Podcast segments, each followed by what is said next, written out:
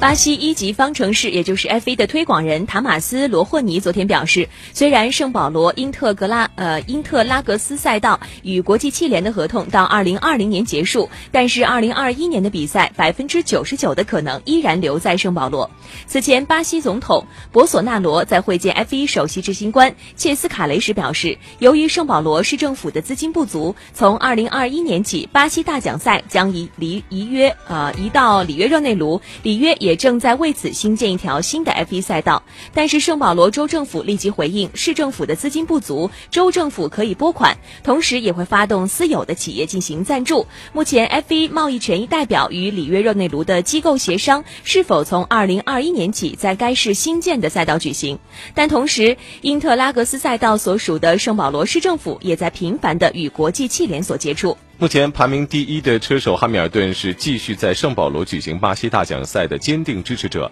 他批评里约建造的新赛道破坏环境，而巴西声望很高的前 F1 车手马萨也反对将比赛迁至里约。塔马斯认为继续在因特拉克斯赛道比赛的可能性很大。他说：“我认为留在圣保罗的可能性和总统认为留在里约的可能性一样大，要么留在这里，要么取消巴西站的比赛。里约那里的情况我不做评论，因为我不了解。我知道的是，在那里修建赛道的地区是一片原本是树木和动物的区域，因此2021年在那里举行国际比赛不太可能。”塔马斯表示，里约成为一个选择是因为巴西总统的支持。当时总统在与切斯卡雷会面时说，F1 将百分之九十九回归里约，但现在他已经不再提起。